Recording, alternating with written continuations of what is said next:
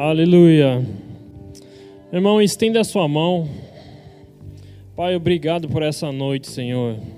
Feche seus olhos, entregue seu coração ao seu Pai essa noite. Obrigado porque estamos de ouvidos abertos, estamos atentos para receber do Senhor essa noite. Pai, nós receberemos com mansidão a tua palavra, Pai. Reconhecemos que a tua palavra, que a Bíblia é a verdade, a imutável verdade para todos sempre. E nós nos sujeitamos à tua palavra, Senhor e te damos graças porque sabemos que nela há muito poder para salvação, para transformação, para tudo o que nós precisamos, Senhor. Existe poder na tua palavra. E por isso nós te agradecemos em nome de Jesus. Aleluia. Esse vídeo, ele passa às vezes em uma chamada desses comerciais, você está assistindo algum, alguma pregação, alguma música cristã, e ele passa. Eu ouvi, eu vi ele a primeira vez é, é, numa situação assim. E aí eu queria que vocês assistissem comigo. Pode passar, Isa, por favor, o primeiro vídeo. Socorro! Deus! Deus, por favor, me salva! Não. Quê? Ainda ontem você disse que odeia a sua vida. Tá, sim, eu disse, mas eu, eu quero viver. Me salva. Eu tô pronto a mudar minha vida. Me diga o que fazer. Não abafe minha voz. Ah, eu não entendi o que quer dizer. Uma voz dentro de você que te diz o que fazer quando você se depara com uma escolha. Quando você faz o mal, começa a odiar a si mesmo e a sua vida. Eu te amo e quero que você seja feliz. Mas a chave da sua vida está em suas mãos. Jesus, me dá uma chance. Jesus? Jesus!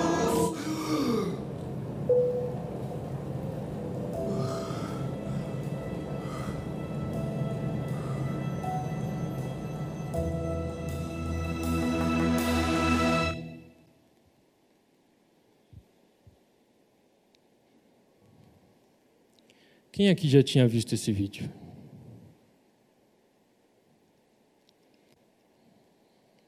Legal, né? Você se imaginou naquela situação? Você imagina se você estivesse naquele avião e você visse uma turbina pegando fogo e o avião prestes a cair. No que, que você pensaria? Você pensaria: olha, eu estou preparado para estar com Deus, minha vida, eu fiz tudo que Ele me vocacionou a fazer, o meu chamado tenho cumprido com excelência, tenho alcançado tantas pessoas quanto Ele quer que eu alcance. Fui bom, fui fiel, fui amável com todo mundo. Ou você pensaria: opa, meu Deus, será que eu vou agora? Tem tanta coisa que eu preciso fazer. Eu me comprometi com tantas coisas que eu não tenho feito, eu não estou andando alinhado. Nossa, tem um pecado de estimação que era para ter deixado, eu não deixei, e agora para onde que eu vou? Não era para eu estar indo agora. O que, que você estaria pensando numa situação dessa?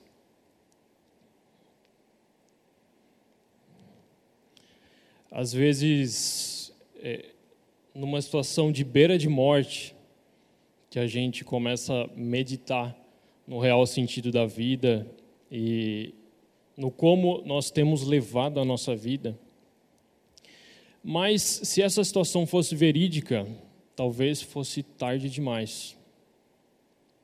Agora você viu que ali, talvez foi um sonho, mas na realidade ele recebeu uma chave de Deus na mão dele, e aí ele achou que era um sonho, mas na hora que ele abriu a mão, a chave estava lá. Então é um sonho, realidade, você fica meio. Né? Mas que Deus falou com ele, falou. E aí eu vou te dizer uma coisa. No final da pregação, eu vou te dar aquela chave. A chave que Deus vai colocar na tua mão hoje para resolver o que você precisa resolver. Eu vou te falar no final da pregação. Agora, se você tivesse lá e você precisasse fazer um compromisso com Deus, para que, se você quisesse provar que a sua vida vai valer a pena, se você quisesse convencer a Deus que vale a pena Ele te salvar, Ele te livrar, o que, que você falaria para Ele? O que, que você decidiria mudar na sua vida? Perceba que você não, não está em situação de morte nenhuma, mas você tem a oportunidade de decidir hoje mudar algumas coisas, alinhar algumas coisas, decidir fazer a sua vida valer a pena, decidir cair de cabeça no seu chamado, decidir ser uma pessoa relevante para essa geração, decidir andar mais em amor, decidir valorizar seus parentes, marido, esposa, filhos, pais. Você tem hoje essa oportunidade. Não desperdice isso. Não espere uma situação de morte para você decidir mudar. Você pode mudar hoje que está tudo bem.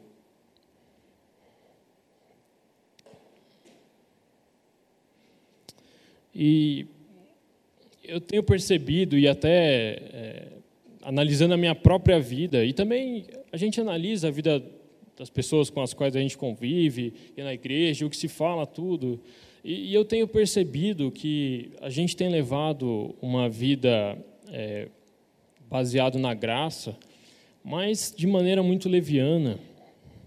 O evangelho tem, tem sido leviano na nossa vida. Porque a gente sabe que a salvação é pela graça e não vem de nós, é dom de Deus. Graça é favor imerecido. Você não precisa ter feito nada para merecer a salvação. É graça. E aí tem duas linhas extremas de interpretação da salvação, onde uma vai para o extremismo da graça. Ó, como não depende de você, você merecendo ou não, Deus já te deu, basta que você aceite Jesus como Senhor e Salvador da sua vida, você vai lá na frente de uma igreja, aceita, acabou, você está salvo e está tudo bem. E aí você pode continuar fazendo as mesmas práticas, você pode continuar no pecado, você pode continuar fazendo o que você quiser, você pode continuar andando na carne, está tudo bem, Deus te ama. Você não precisa, salvação não é por obras, é pela graça. Você vai continuar errando, errando, e Deus te ama mesmo assim, está tudo bem. É pela graça. E é uma linha muito perigosa essa. Porque a gente fica achando que está tudo bem, quando na realidade não está. Porque talvez estando, estamos tendo práticas é, semelhantes às pessoas de que nem conhecem Jesus. E sabe que é, qualquer estado que a gente se encontra, existe uma evidência, né? É, se a gente é salvo, existe uma evidência de você estar salvo. E como é que a gente pode é, demonstrar essa evidência se às vezes a gente está tendo as mesmas atitudes das pessoas que nem conhecem Jesus? Agora, sabe que tem outra linha de entendimento também de salvação que é por obras. Ó, uma linha mais legalista, igrejas mais antigas e tal, mas existe ainda. Para você ser salvo, você precisa é, dizimar, precisa ler a Bíblia, precisa usar roupa assim, assado, não sei o quê. E acham que eles, porque fazem isso, estão salvos e ó, vocês, seus bandos de pecadores, vocês vão tudo para o inferno. Olham com os outros com um olhar soberbo, orgulhosos, se achando melhor do que os outros. Uma outra linha extrema, perigosa demais. Todos os extremos são perigosos. Mas existe um equilíbrio. E é esse equilíbrio que nós precisamos buscar. E aí, eu queria é, é, trazer alguns textos para vocês que vai nos fazer pensar se nós estamos abusando da graça, se talvez nós estamos pendendo para essa linha da extrema graça. E a gente tem que lembrar que o diabo quer nos enganar. Ele quer fazer você achar que está tudo bem para que você se lasque. Porque ele quer te matar, ele quer destruir sua vida. Né? Então, vamos ver. Olha,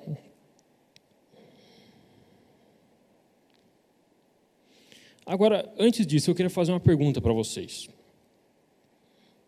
Eu queria perguntar: é, você ama Deus? E eu estou perguntando para mim também, Yuran, você ama Deus? Você ama Deus? Você ama? Então, é, como é que você prova que você ama Deus? A própria palavra nos fala como a gente prova. João 14, 12. Abram lá comigo. João 14, 12.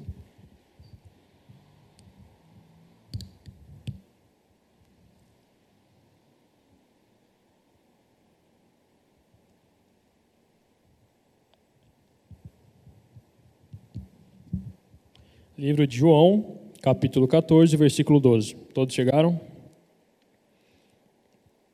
Aqui diz assim: Quem tem os meus mandamentos e lhes obedece, esse é o que me ama. Aquele que me ama será amado por meu Pai, e eu também o amarei e me revelarei a ele. Então está aqui. Você prova para Deus que você ama Ele, se você obedece os mandamentos dele. Mas peraí, que mandamentos? Não estou falando de lei, não estou falando dos dez mandamentos da lei mosaica. A lei mosaica foi para o passado, agora nós estamos sim na graça. E aí tem um, um novo mandamento que rege a lei da graça de hoje, que já já nós vamos falar dele. Né? Mas esse mandamento nós precisamos guardar. Porque é quando a gente guarda esse, esse mandamento que a gente prova para Deus que a gente o ama e assim ele se revela a nós. E aí eu queria, deixa eu ver quantos textos que são. Cinco textos que eu separei para fazer a gente pensar se a gente tem levado o evangelho com responsabilidade ou se talvez a gente está sendo meio leviano com o evangelho. Primeiro texto está lá em Mateus 7, de 22 a 23. Livro de Mateus, capítulo 7, versículos de 22 a 23.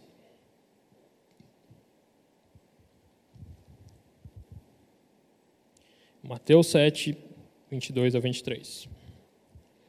Aqui diz assim: Muitos me dirão naquele dia: Senhor, Senhor, não profetizamos nós em teu nome? E em teu nome não expulsamos demônios? E em teu nome não fizemos muitas maravilhas? E então lhes direi abertamente: Nunca vos conheci. Apartai-vos de mim, vós que praticais a iniquidade. Gente, percebam aqui que ele está falando de quem conhece a palavra, de quem manifesta os dons porque quem está falando com ele aqui, ó, é quem profetizava, é quem expulsava demônio, é quem fazia maravilha. Quem que faz isso? Quem conhece a palavra, crente. Né? E aí, o que, que ele está falando para essas pessoas? Nunca vos conheci. Se aparta de mim, vós que praticais a iniquidade. Tá, mas o que, que é iniquidade? Porque se eu não sei, às vezes estou praticando, mas não sei o que é. O que, que é? no dicionário, o que, que, que fala sobre iniquidade? É alguém que tem um comportamento contrário à moral, à religião, à justiça e à igualdade. A iniquidade é praticada por iníquos, ou seja, quem se opõe à equidade. A iniquidade está associada a ser mal, injusto e perverso.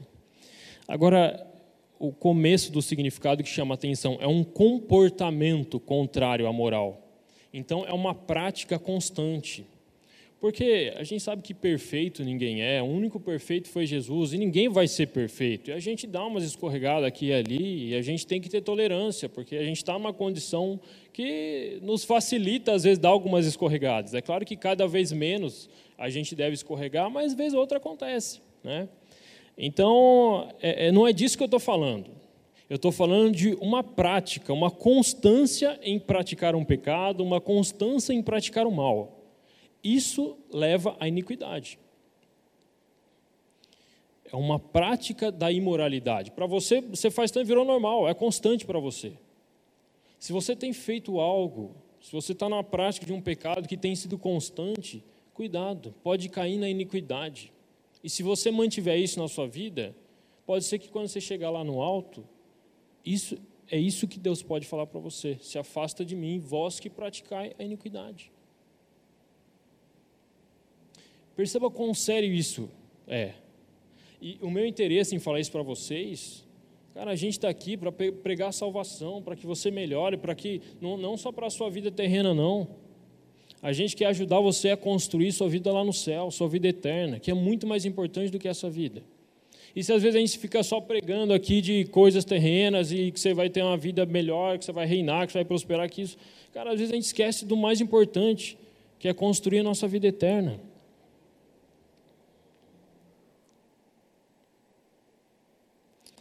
E aí, a gente sabe que o primeiro local que a gente foi chamado para ser bênção, que a gente deve ser exemplo, é em casa, é dentro de casa. Mas eu tenho percebido que às vezes é dentro de casa onde mais a gente tem errado. Porque às vezes é fácil você ser bonzinho, você é, falar com amor com uma pessoa que você é, é, não conhece direito, que você não está acostumado a ver os erros dela, mas é dentro de casa. Quando você vê o, erro dos outros, quando você fica com raiva, quando aquilo te contraria, é ali que a gente precisa melhorar. Eu preciso melhorar muito dentro de casa. Pode perguntar para minha esposa. Ela vai falar o quanto de coisa que eu preciso melhorar.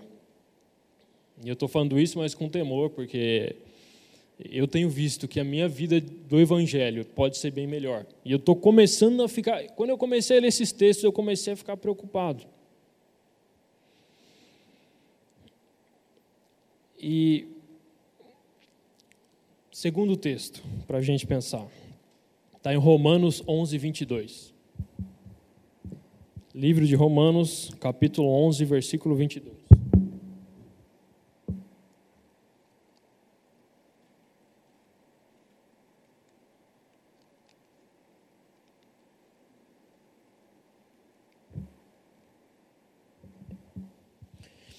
Aqui diz: Considera, pois, a bondade e a severidade de Deus. Para com os que caírem, severidade, mas para contigo, benignidade. Se permanecerdes na sua benignidade, de outra maneira, também tu será cortado. Então ele fala da bondade de Deus, e a gente sabe que Deus é bom, Deus é amor, Deus é misericordioso, é paciente, claro. Deus, é, as melhores características vêm de Deus mas aqui ele também fala um pouco da severidade de Deus, e a gente não pode desconsiderar isso, porque a gente não pode só pensar que Deus é bonzinho, bonzinho, bonzinho. É, não é, Deus não é nem bonzinho nem malzinho, Deus é Deus. Ele é justo, ele que criou princípios e a palavra, e ele espera que nós sigamos esses princípios. E se a gente não seguir, tem um preço que se paga. A gente precisa se atentar com isso, porque às vezes a nossa vida está sendo leviana. Estamos errando em tantas coisas que vai prejudicar a nossa vida na eternidade. A gente está só se importando com a nossa vida terrena. Mas pensa só, a eternidade, qual que é o tempo da eternidade? Imensurável. Imensurável. E aí a nossa vida aqui talvez se durar muito 100 anos. O que é 100 anos perto da eternidade? Nada. Mas o que nós fizermos nesses 100 anos ou menos de vida é o que vai balizar como vai ser a nossa vida na eternidade. Então a gente precisa começar a considerar mais o Evangelho, levar mais a sério a palavra. Um outro texto para nos fazer meditar se temos levado uma vida mediana ou não, um evangelho mediano. Hebreus 12, 14. Livro de Hebreus, capítulo 12, versículo 14.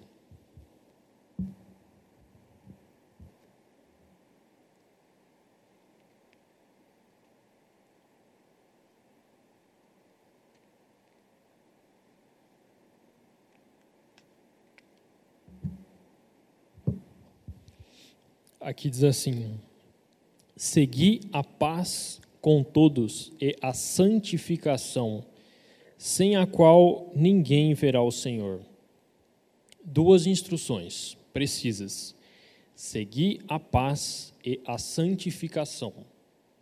Se você não tiver essas duas coisas, você não vai ver o Senhor. Oh, mas como assim não vou ver o Senhor? Ué, é o que ele está falando. Isso aqui é palavra, isso aqui é Bíblia. A Bíblia é verdade. É claro que a gente deve interpretar a Bíblia, você não pode interpretar um versículo solto, né?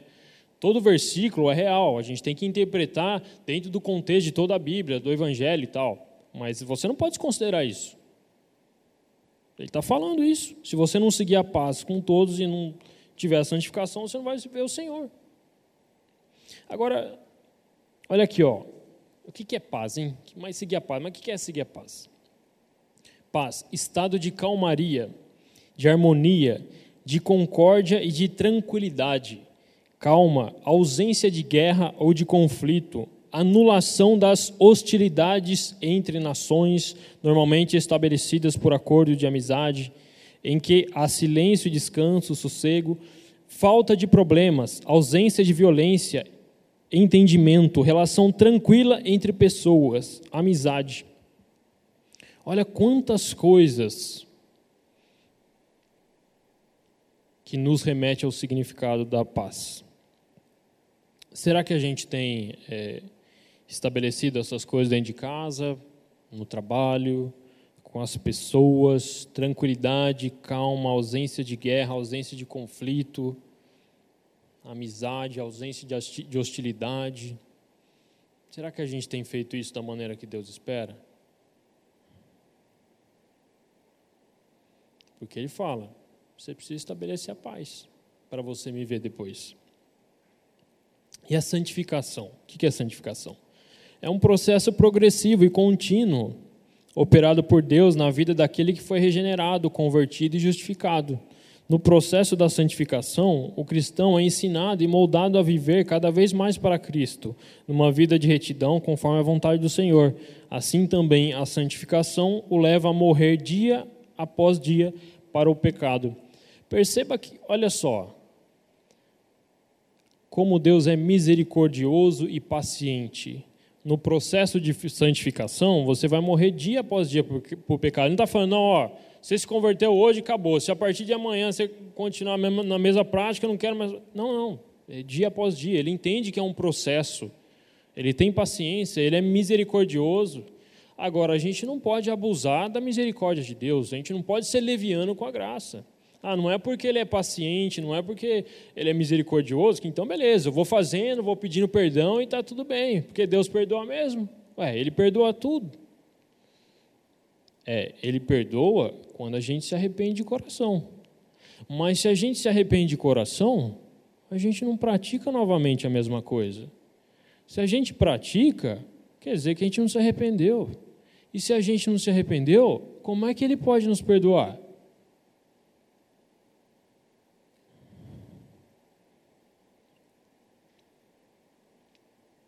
Vivendo em santidade, o crente vence as tentações e as concupiscências da sua velha natureza. Através da santificação, o nosso ser é modulado gradualmente. Desse modo, somos habilitados a resistir aos hábitos e práticas pecaminosas da carne e buscar diligentemente um modo de vida semelhante a Cristo.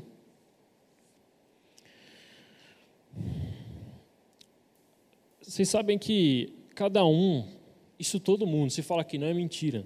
Cada um tem uma concupiscência, cada um tem um ponto fraco, cada um tem um calcanhar de Aquiles. Eu não sei qual é o seu, mas você sabe. E você sabe que o diabo vai tentar pegar você exatamente aonde é o seu ponto fraco. Talvez é diferente do meu. Mas ele vai pegar no seu. No meu ele vai pegar no meu, no dele vai pegar no dele. O que é concupiscência para você? O que é difícil de você vencer? É aí que ele vai tentar te pegar. Ele é astuto. É aí que ele vai tentar te derrubar. Então nós precisamos vigiar para não nos deixarmos cair com as nossas concupiscências. Porque onde é, é, é o ponto mais fraco para nós é exatamente ali, é na veia. É ali que o diabo vai tentar te pegar. Então, é exatamente nessa questão, que é o seu ponto fraco, que você precisa ser mais diligente, que você precisa fechar as portas, que você precisa fechar as brechas, para evitar que ele te derrube. Agora, Quarto texto, para a gente meditar se estamos levando um evangelho mediano. Ó, deixa eu lhe dizer uma coisa. Deus corrige a quem ama. Se você está se sentindo corrigido hoje, é porque Deus te ama, porque Ele quer o melhor para você, ele quer que você não se engane, que você não caia nas armadilhas do diabo, que você cumpra o seu chamado.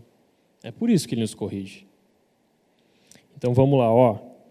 Provérbios 6, de 16 a 19. Provérbios 6 começa em 16. Capítulo 6, versículo 16. Ó, se eu fosse você, eu anotava esse versículo. Você está na Bíblia online aí, ó.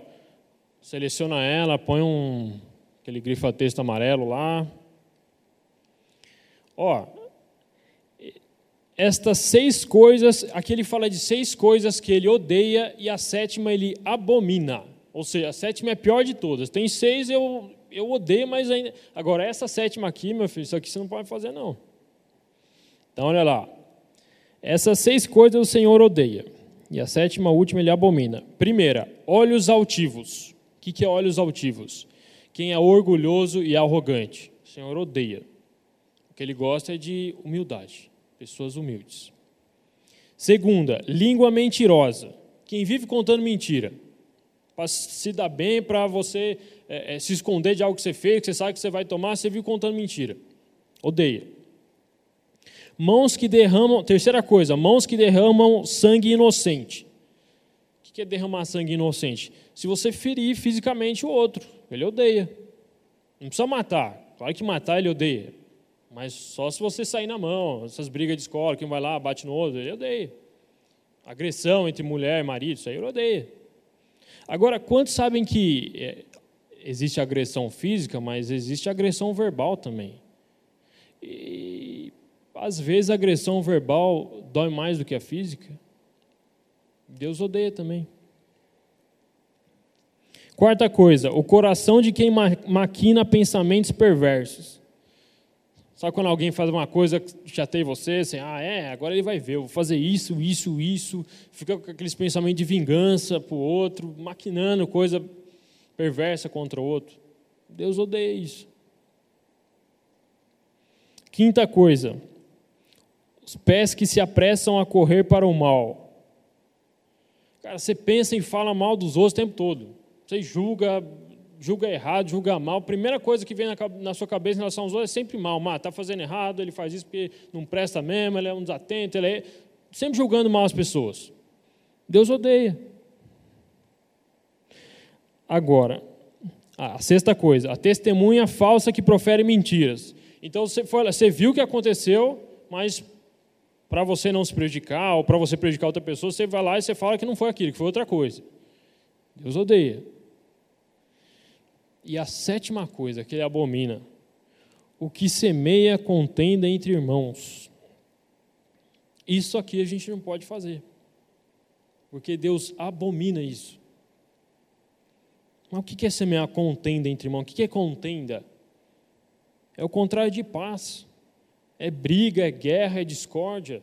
Deus odeia isso. Ambiente de briga, Deus não está. E a gente já falou isso.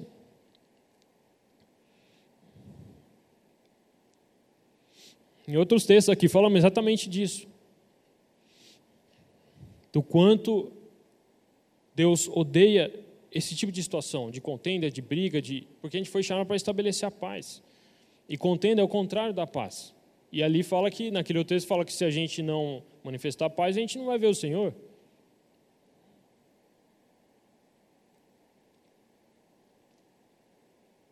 Então, eu percebo que às vezes nós estamos nos enganando. Estamos vivendo uma graça leviana. Ah, não, mas está tudo bem, Deus é bonzinho. Depois a gente pede perdão e está tudo certo. E nós estamos caindo em umas coisas que Deus abomina e estamos fazendo umas coisas que, que desagrada tanto a Deus e estamos fazendo umas coisas que Deus falou, oh, se você continuar nessa prática, você não vai nem me ver.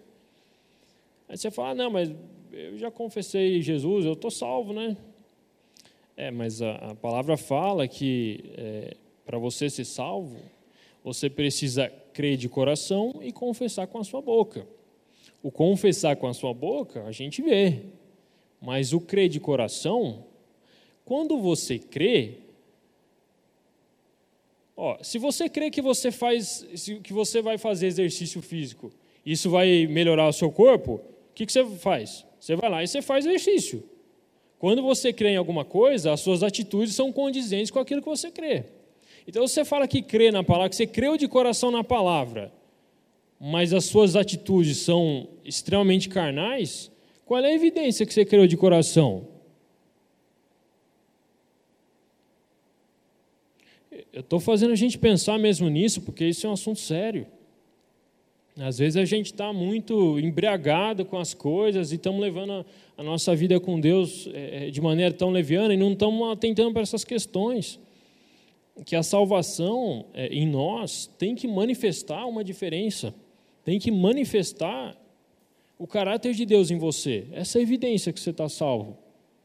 Só você chegar lá e falar que você aceita Jesus e você continua a mesma prática, você sabe o que, isso evidencia? Que você não está salvo. Práticas pecaminosas, práticas eh, mundanas, só evidencia que você é do mundo, não está salvo.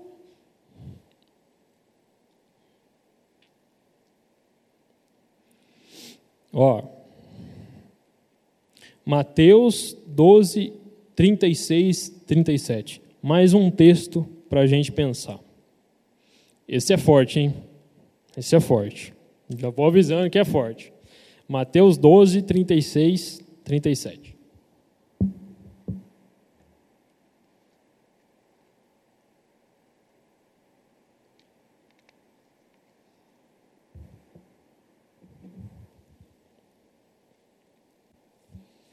Digo a vocês que, no dia do juízo, as pessoas darão conta de toda palavra inútil que proferirem, porque pelas suas palavras você será justificado e pelas suas palavras você será condenado. Olha a importância desse texto. No dia do juízo, todo mundo vai passar pelo dia do juízo. Mas ele fala que a gente vai dar conta das palavras inúteis que a gente falou. Quando ele isso, eu pensei: opa, eu preciso me atentar melhor no que eu tenho falado porque Deus vai me cobrar. Ah, não, mas eu peço perdão. É, mas aqui está dizendo que ele vai cobrar. As coisas que você falou que não devia falar, ele vai cobrar. Então, não é melhor a gente deixar de falar algumas coisas que a gente já sabe que desagrada? Não é mais seguro a gente agir dessa maneira? E um outro texto que corrobora com esse, que está em Provérbios 18, de 20 a 21, pode abrir também, Provérbios 18, de 20 a 21, fala do fruto da boca enche-se enche o estômago do homem. O produto dos lábios o satisfaz. A língua tem poder sobre a vida e sobre a morte. Os que gostam de usá-la comerão do seu fruto. O que, que ele está dizendo aqui? Ó? Aquilo que você fala produz um fruto. Esse fruto é o que você come e é o que te satisfaz. Então, se você está falando besteira, você está falando asneira para os outros, você está xingando, você está maldizendo, é frutos que você está produzindo e que você está comendo. E é frutos de morte, porque ele fala que a vida e a morte estão no poder da nossa língua. Agora, se você usar ela para bem dizer, pô, é exatamente isso que Deus quer. Fruto de vida. Usa a sua boca, usa a sua língua para abençoar as pessoas, para trazer palavras de vida, palavra de salvação, palavra de ânimo. Aquilo que sai da, da tua boca pode abençoar tantas pessoas. Quanto você já não foi abençoado por coisas que saíram da boca de outros? Então, use a sua boca é uma ferramenta tremenda a boca, a palavra. É tremenda essa ferramenta que Deus nos deixou. Tanto é tremendo que ele diz, na, na palavra, diz que o mundo foi feito através da palavra. Deus podia criar sem falar, mas ele criou falando, e haja luz e houve luz, e tudo que ele criou, ele falou primeiro. Né? Então, da mesma maneira, tudo que a gente fala, a gente cria. Então, vamos usar nossa boca para criar bênção, para criar coisa, apenas coisas boas na vida dos outros. Porque não tem aquele versículo que fala que de uma mesma fonte não pode proceder coisa boa e coisa ruim, e aí a gente usa a nossa boca para abençoar, mas depois para amaldiçoar. Mas o certo é de uma fonte sair só coisa. Se é bom, uma fonte só sai coisa boa. Ficar uma hora a fonte ruim, uma hora a fonte boa. Está na hora da gente atentar mais o que a gente tem deixado sair da nossa boca.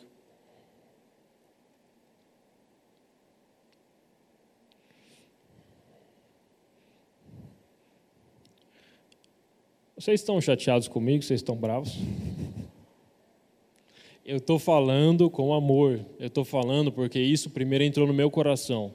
Porque primeiro eu pensei para mim, poxa vida, a minha vida tem sido leviana e eu preciso melhorar.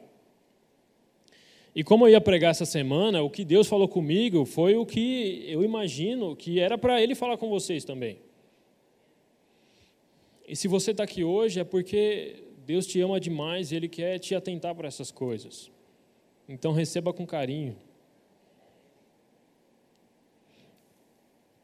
E agora, ó, vou lhe dizer uma, a maior diferença do mandamento de Deus na lei e na graça. Ó, primeiramente na lei. Está lá em Mateus 22, 36. Vamos ver o que, que ele fala. Mateus 22, 36.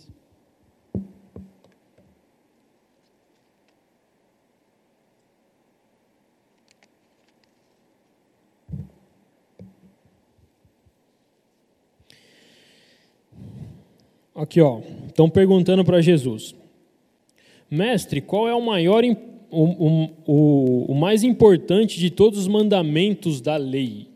Tá vendo? Estão falando sobre mandamentos da lei, lei mosaica, perguntando para ele qual que é o mais importante dos mandamentos da lei mosaica. E aí Jesus respondeu: Ame o Senhor, seu Deus, com todo o coração, com toda a alma e com toda a mente. Este é o maior mandamento e o mais importante.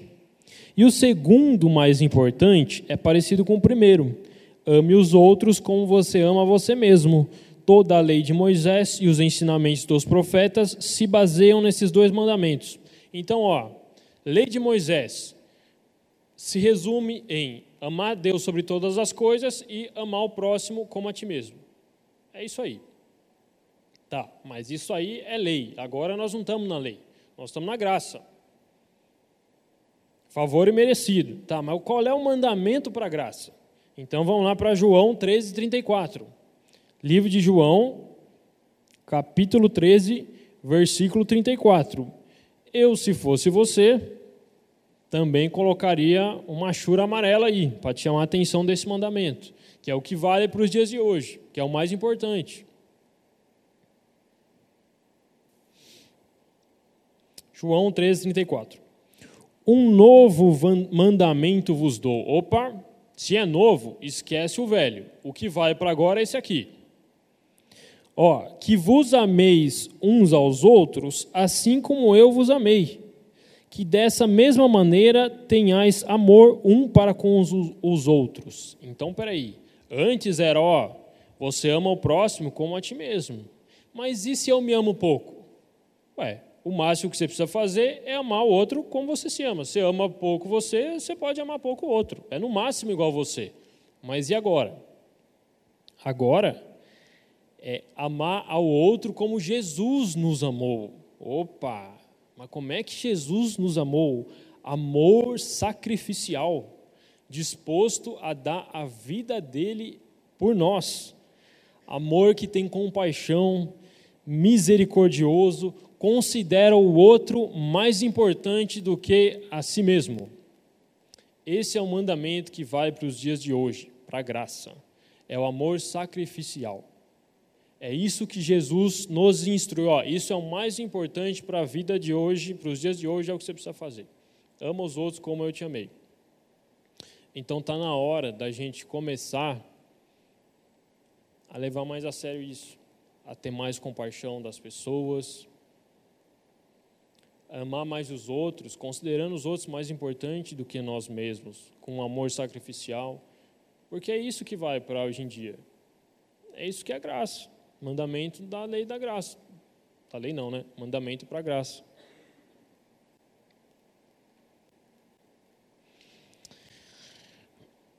Agora, ó, estamos na graça. Amém. Glória a Deus. Temos um mandamento para a graça.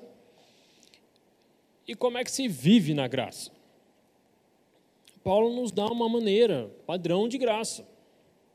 Romanos 8, 12 a 13. Vamos ver o que ele fala lá.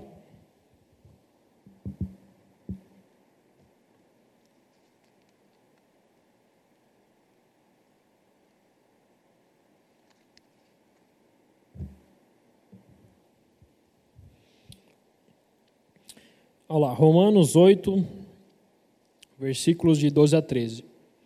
De maneira que, irmãos, somos devedores não à carne, para viver segundo a carne.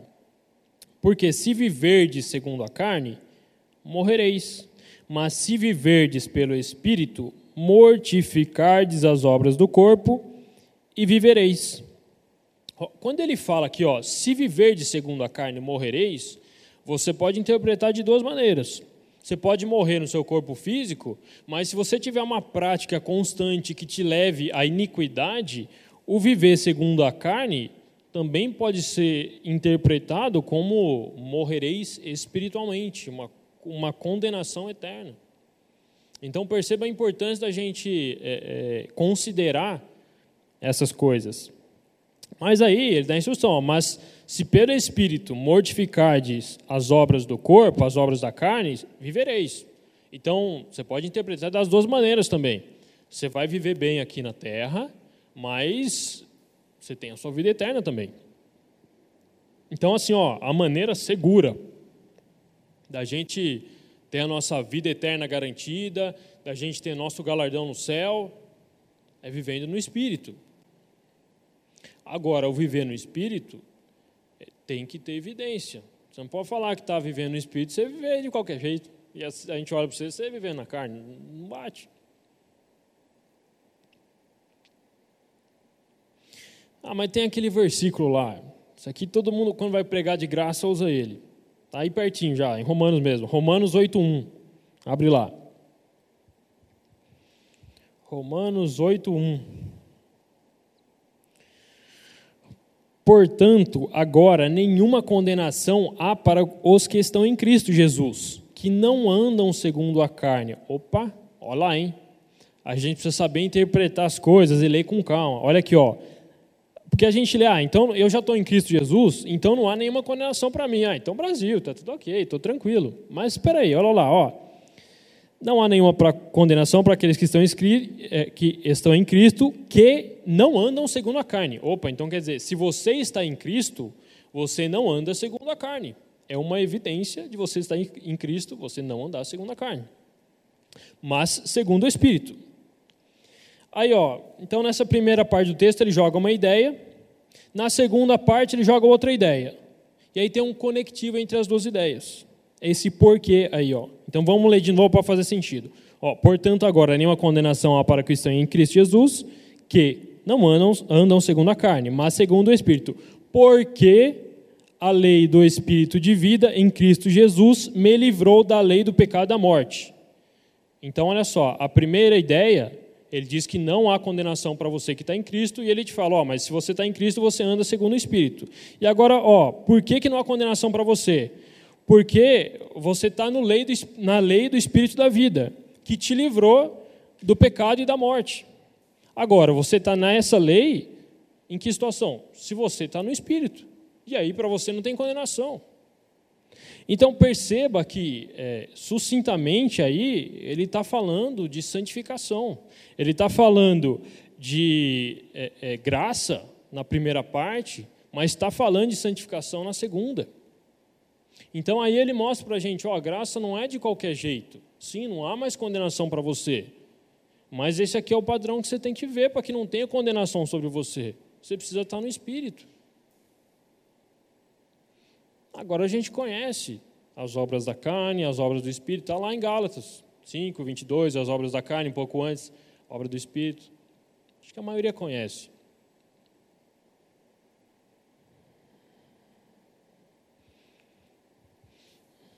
Eu queria perguntar se às vezes tem alguma coisa que você tem feito que faz tempo que tem te incomodado, que você sabe que você deve parar de fazer, mas você não consegue. Às vezes, ó, fui no acampamento, eu decidi, ó, a partir de hoje eu recebi demais, não vou, vou mudar minha vida. Não vou mais fazer isso aqui, vou mudar. Ou num culto, alguma vez Deus falou com você através de uma não sei. Você decidiu, não vou mais fazer. Aí caiu de novo, de novo, de novo, de novo.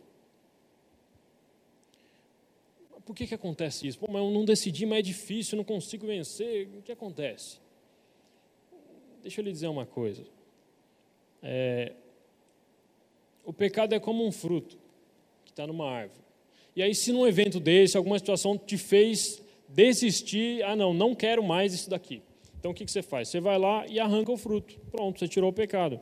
Mas você tirou o fruto, não tirou a árvore. E aí o que acontece? Nasce outro. Ele nasce de novo. Então, o que, você precisa fazer? Que essa daí é a chave. Aquela chave que eu te falei. Você lembra do vídeo? Que estava na mão do cara lá, que Deus deu? a chave para você deixar, com, deixar de é, ter práticas que não agradam a Deus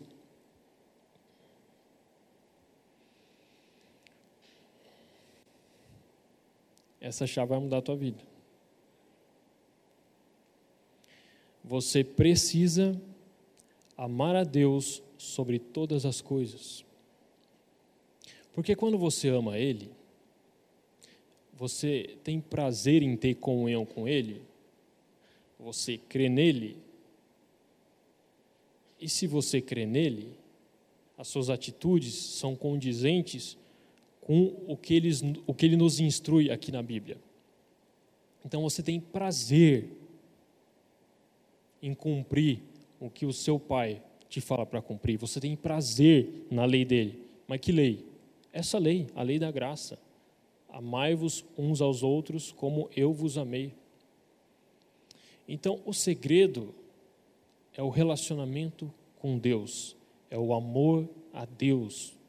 Porque quando você ama Ele, não importa mais as outras coisas para você, não importa. O amor dele é tão grande que te satisfaz. Você não precisa mais, pô, pecar não satisfaz. Pelo contrário, você tem nojo. O que importa é estar agradando o meu Pai. Essa é a chave. Não adianta você ficar tentando lutar contra o pecado desse jeito, não é. O pecado você não luta, você, você foge dele, mas você se enche do Espírito. Você se enche de Deus. E quando você se enche de Deus, é natural, naturalmente, o pecado sai. Porque não cabe, não dá. Deus e pecado não, não andam juntos, não condiz uma coisa com a outra. Então,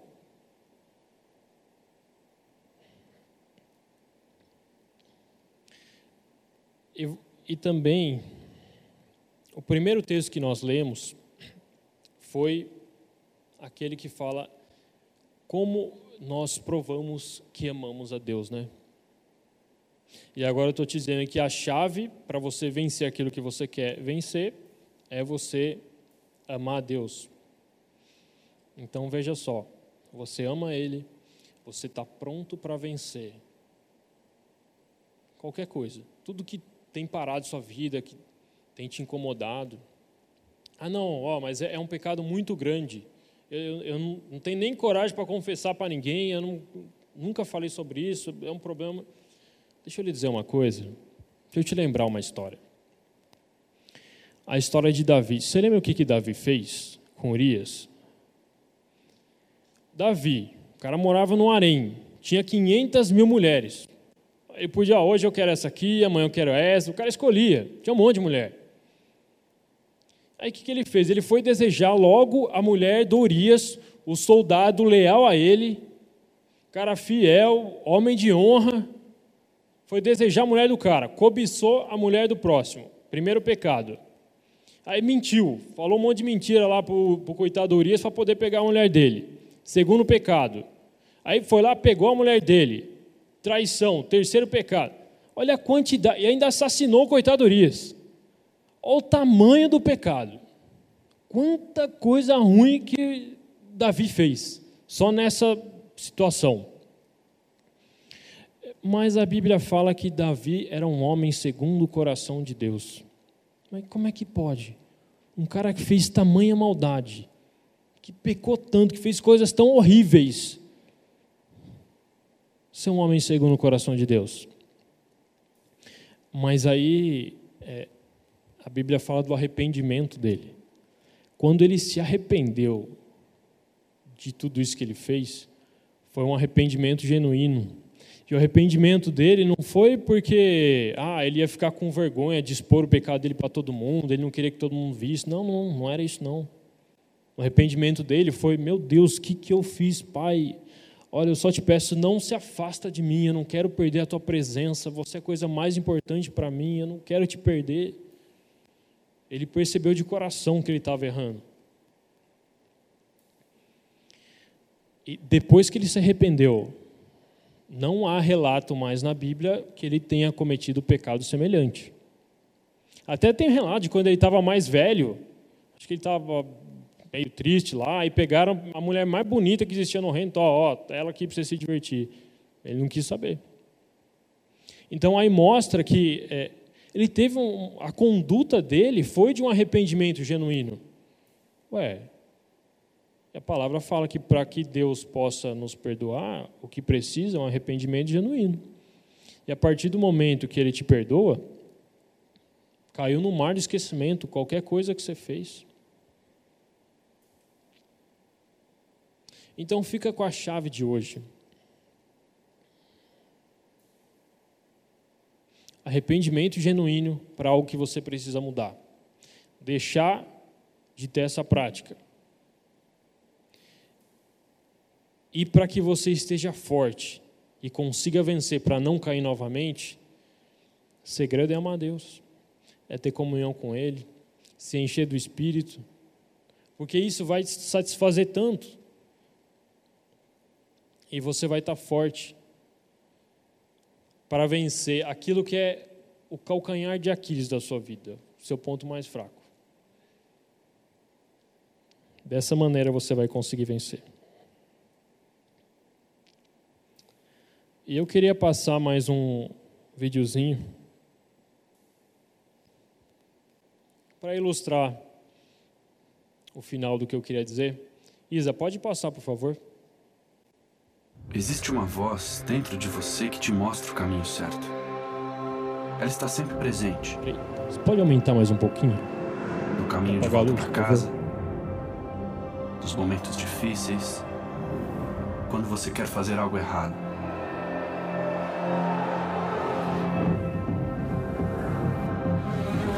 As pessoas chamam isso de voz da consciência, premonição, intuição.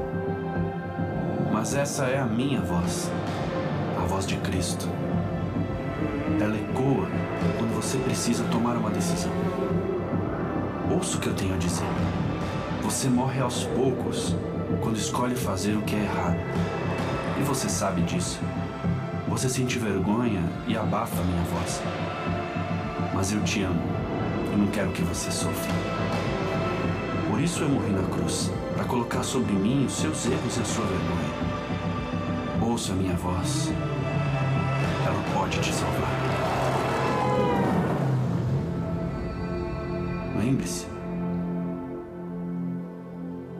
que eu estou sempre por perto, a uma oração de distância.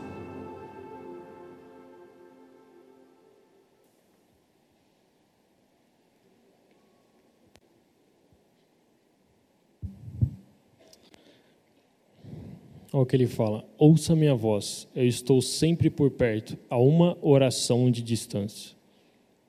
O ouvir a voz de Deus salva a sua vida. Eu já falei isso na última vez que eu preguei aqui. Até citei exemplo da minha filhinha que estava na escada. Quem estava nessa pregação lembra.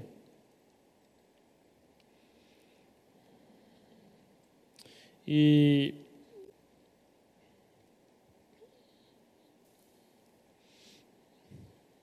Romanos 1,16, um texto forte, ele fala assim: ó, Eu não me envergonho do Evangelho, porque é o poder de Deus para a salvação de todo aquele que nele crê. O Evangelho é o poder de Deus para a salvação. Então, no Evangelho. Mas o que é o Evangelho? Não tem os quatro primeiros livros, quatro primeiros livros da Bíblia são chamados os quatro evangelhos: Mateus, Marcos, Lucas e João. E evangelho quer dizer o quê? Nesses, nesses evangelhos fala o quê? Da vida de Cristo. Então o evangelho é a vida de Cristo. Então a gente é, procurando viver uma vida o mais semelhante possível à de Cristo é isso que ele espera. Ah, não, mas é muito. Pô, mas o cara era Cristo, né, meu? É filho de Deus, é Deus se feito, feito em carne. Não, a gente sabe disso. Você não vai ser igual a ele, mas próximo dele. Ele viveu igual nós, ele passou por tudo que nós passamos, e para cada situação, ele nos mostrou a solução, ele nos mostrou, nos instruiu o que, que a gente deve fazer. Então, viver o Evangelho é isso é seguir as instruções de Deus para cada situação, porque ele já viveu aquilo, ele já experimentou, ele já falou: para essa situação é assim que você faz. Você imagina quando ele foi crucificado, no caminho para a crucificação, o que, que ele deve ter sentido? Ele sendo chicoteado e sangrando, arrancando couro dele, e cuspindo nele, ele pelado e você imagina. E às vezes uma pessoa fala uma palavra para gente que tira a nossa paz no dia. Uma palavra. Ah, seu ridículo, seu nojento. Acaba com a nossa paz. E você já fica bravo e fica vingativo e fica Jesus passou por tanto, nossa cara, é indizível as coisas, as injúrias e as coisas que falaram que fizeram com ele, a dor que ele passou. Mas ainda assim, ele foi levado como cordeiro mudo, aceitou o seu propósito por amor a nós. Ele se desfez da vontade dele para fazer a vontade de Deus e levou sobre si todos os pecados, todas as dores, passou por toda aquela dor, para que eu e você pudéssemos ter vida e abundância. Mas ele, ele nos mostrou o caminho: ó, você quer ter vida em abundância? Você quer ter salvação e todo o pacote que está incluso dentro da salvação? É isso aqui que você precisa fazer.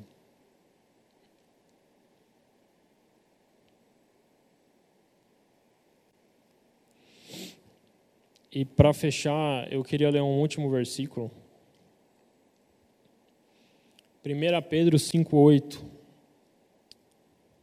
Livro de 1 Pedro, versículo, capítulo 5, versículo 8. Aqui fala assim, ó, sede sóbrios e vigilantes. O diabo, vosso adversário, anda em derredor, como o leão que ruge, procurando alguém para devorar. Sede sóbrios e vigilante. Sóbrios. Sobriedade. sobriedade. O que quer dizer isso? Uma pessoa sóbria não está embriagada. Uma pessoa sóbria não está distraída. Uma pessoa sóbria é equilibrada.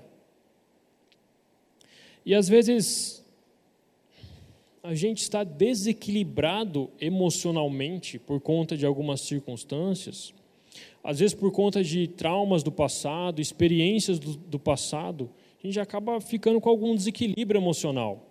E aí acontece alguma circunstância que te faz lembrar daquilo e ativa uma chave que te causa aquele desequilíbrio e você já se desestabiliza.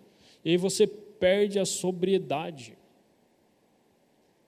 E quando você perde a sobriedade, talvez você não vigia para as coisas que estão ao teu derredor, e aqui fala que o diabo, vosso adversário, anda ao derredor como um leão, procurando alguém para devorar.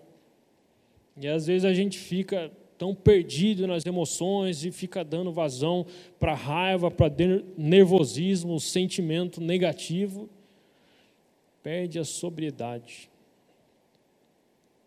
dá brecha para o nosso adversário destruir tantas coisas na nossa vida, nos desestimular, parar o nosso chamado, nos desacreditar.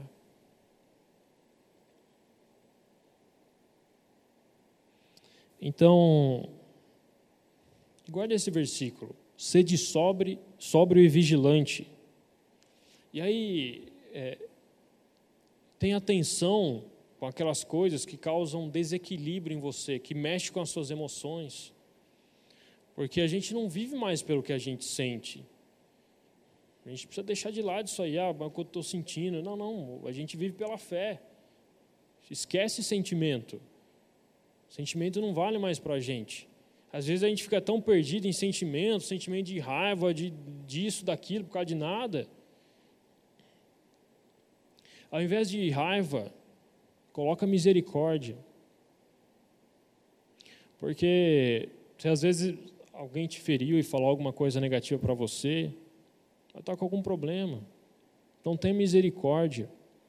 Tenta ajudar essa pessoa, não pensa mal dela. Não fala mal dela para ela. Seja misericordioso, porque a misericórdia está dentro do mandamento da graça, de amai-vos uns aos outros, assim como Jesus nos amou.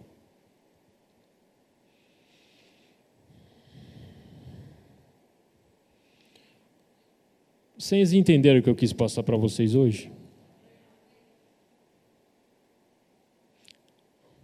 Vocês acham que foi proveitoso? Vocês receberam algo? Glória a Deus. Então, guarde essa chave na sua mão. Se imagina com a, aquele vídeo que você viu. Deus deu a chave para aquele cara. E a chave que eu te falei, do amor a Deus. Guarda isso. Guarda na sua mão. Coloca dentro do seu coração se fortalece no espírito. Ame a Deus sobre todas as coisas. E aí você vai ter força para vencer aquilo que você quer vencer, que você precisa vencer e que pode estar paralisando você.